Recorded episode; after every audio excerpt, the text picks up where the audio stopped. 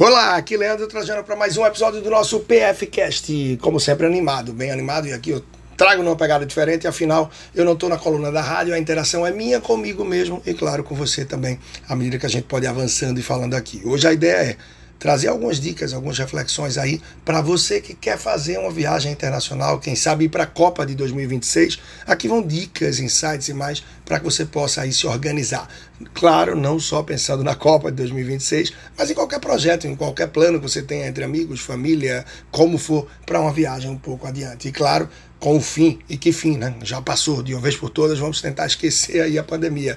As fronteiras estão mais do que abertas já há bastante tempo e sem maiores restrições. Então muitas pessoas já voltaram a viajar, se organizar, respirar e curtir isso de uma forma bem bacana. Inclusive eu tive também essa oportunidade aí numa viagem muito bacana de umas duas semanas com a família há pouco aí, fazendo cruzeiro, muito legal, Miami, Orlando, e poxa, que bacana, né? Ter essa oportunidade da gente realmente curtir. Então, para você também que tem tanto desejo de sonhar, seja como falei aí de uma Copa do Mundo, já que a gente sai de uma Copa do Mundo frustrada eh, no ano de 2022, mas com uma mais perto da gente, é, até de custos também, né? já que a do Qatar era astronômica. Então já passa na cabeça de muitas famílias, amigos, clientes e mais a ideia de se organizar para alguns objetivos, para alguns sonhos, que muitas vezes estão aí do outro lado do oceano, mas para a América do Norte, do outro lado do mundo, não importa. Então eu tenho sido abordado por pessoas em redes sociais, em rádio e muito mais que querem saber a melhor maneira de poupar de se organizar para ir à próxima Copa, por exemplo, ou qualquer outro destino internacional. Bom, existe sim a possibilidade de juntar dinheiro mês a mês num determinado investimento. Você pode ir poupando, botando no investimento, em determinado momento, pegar esse valor para parte da compra da passagem, hospedagem, compra da moeda, como for, não importa. Mas dá para você até diversificar um pouco esse investimento com foco no objetivo. Mas tem uma dúvida que eu trago aqui também depois eu falo se investir é o melhor caminho, se é comprando a moeda aos poucos. Mas vamos lá. Tem uma dúvida que eu trago aqui a resposta e que serve tanto para quem quer fazer uma viagem no fim do ano, ou seja, mais perto, tanto como para alguém que quer viajar no período mais adiante. Se você se planejar da melhor forma, tem tudo para tirar os sonhos da sua imaginação e torná-los realidade. Isso é verdade. Se planejando, não importa, consegue fazer acontecer. Talvez precise adiar um pouco o sonho porque talvez você pense em algo tão perto que não dá para juntar com tranquilidade no mês a mês. Mas essa dúvida segue sendo bastante comum a que eu trago agora.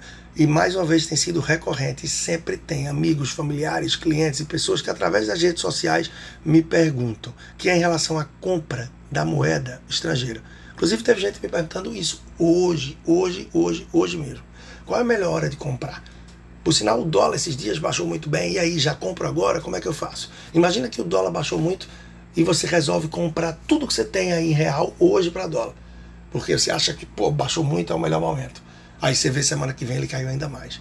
Duas semanas à frente ele despencou e no outro mês ainda mais. Talvez você pense, putz, será que eu fiz a coisa certa? Da mesma forma no cenário oposto.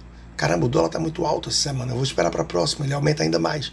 Espera para o outro mês, ele aumenta ainda mais. Espera no outro, ele dispara. E aí, qual é a sensação? Por isso, talvez, o, o ideal sim, tá? Vou até tirar o por isso, talvez. E vou falar, certamente, o ideal é que você compre pouco a pouco. E aí eu trago um exemplo mais redondo. Um, só para facilitar a minha vida, você vai viajar daqui a 12 meses, um ano, e você precisa aí uh, juntar 1.200 dólares. Valor bem hipotético, tá? Então, talvez o que. Cortar esse talvez aí da minha fala para não deixar dúvida com você. Eu vou dizer, certamente, sem sombra de dúvidas, o ideal é que você compre pouco a pouco. Então, se você vai viajar daqui a 12 meses, se organiza para comprar, se você precisa 1.200 dólares, 100 dólares a cada mês. Ou seja, divide o valor total que você pretende juntar, que você pretende comprar, e a cada mês você compra uma parcelinha. Por quê? Isso garante que você vai pegar o preço médio. Você não vai cair nessa de não vou comprar esse mês porque subiu muito, e no outro sobe mais, e no outro mais. E aí você perde a oportunidade de pegar um pouco melhor esse mês, no outro. Enfim, já deu para sacar aí a ideia. Da mesma forma para você que quer comprar e acha que deve comprar tudo agora porque caiu. Se você segura para comprar uma fatia, uma parcela esse mês, outra no outro mês caiu mais e assim por diante, você garante um valor médio. Por isso, não tem melhor hora de comprar. Espero baixar um pouco mais, é uma boa estratégia. A estratégia ideal é bem essa que eu te falei. Na verdade, a gente não tem como prever se o, dólar, o euro, se ele vai cair ou vai subir mais daqui a uma semana, um mês. Poxa, é muito sensível a moeda. Nenhum economista, funcionário de casa de câmbio, claro, nem eu, como personal financeiro, posso te assegurar isso. Mas é importante a gente entender que alguns fatores influenciam sim ou sim na oscilação da moeda. O câmbio flutuante é um dos fatores que interfere e no Brasil o governo não tem influência. Ele não determina o valor da moeda. Veja bem, ele não determina.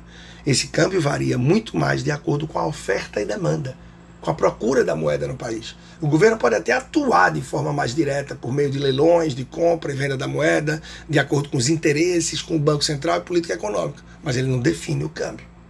As crises financeiras internas e externas impactam diretamente na oscilação da moeda. O Brasil, como país emergente, é muito sensível a todo e qualquer reflexo do que acontece dentro do país e fora do país.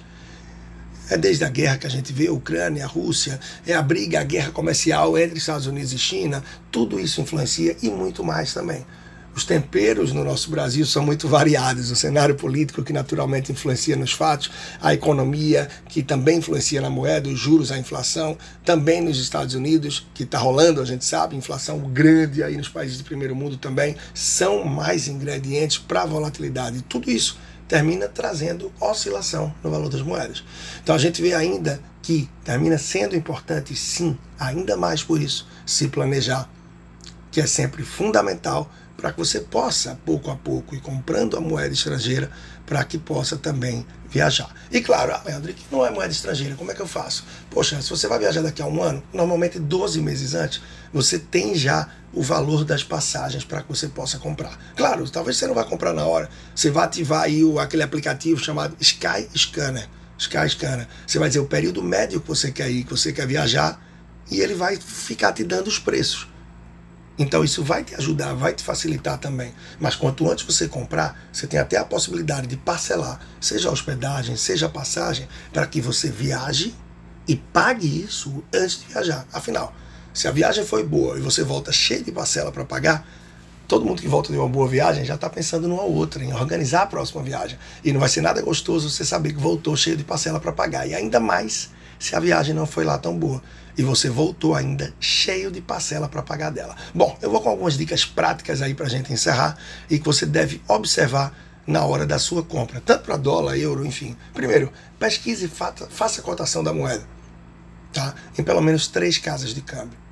Considere também, dica 2, absolutamente, os bancos digitais com contas globais e os bancos digitais internacionais seja um C6, o Banco Inter, que tem contas globais, o Nomad, que é um banco internacional com sede nos Estados Unidos, o Wise, que é da antiga TransferWise. Então você tem sim facilidades com isso daí também. Desde o IOF reduzido, de usar o cartão, mas não ter que pagar IOF fora, como na nossa viagem agora. Se a gente tivesse usado o Uber com o cartão do Brasil, ia pagar IOF em cada corrida. Mas a gente botou o cartão do Banco Digital Internacional. No caso, usamos o Nomad sem propaganda, mas trazendo aqui para você uma curadoria. E funcionou muito bem. Então já foram aí duas dicas. Pesquise em diferentes casas de câmbio.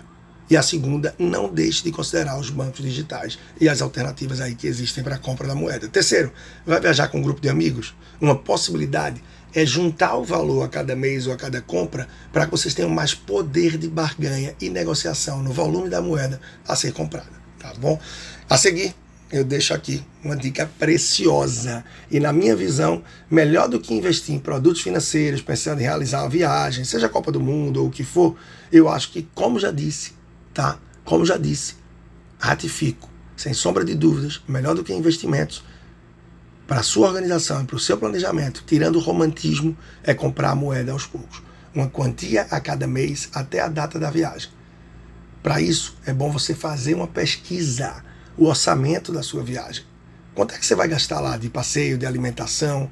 Pretende fazer compras? Aí divide esse valor total, deixando uma folguinha para que você aproveite oportunidades que certamente vão surgir, para que você possa ir comprando mês a mês, aproveitando assim a melhor média e se protegendo desse cenário de oscilação e volatilidade que a gente tem no Brasil, devido a diversos fatores, como eu falei logo anteriormente aí para você. Dessa forma você garante a compra pelo valor médio da moeda, tá bem? Bom, É isso então.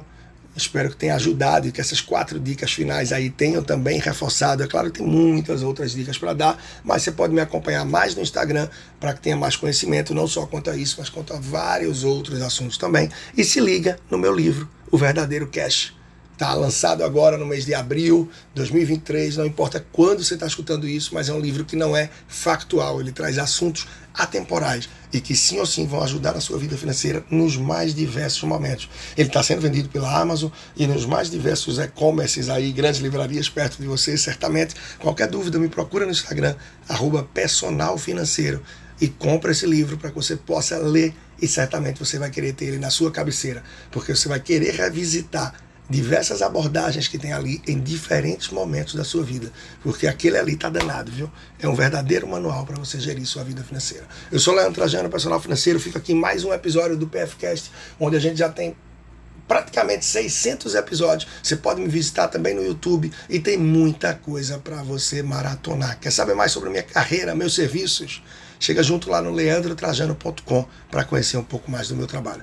Um grande abraço então, até a próxima e agradeço aí sua atenção. Fui!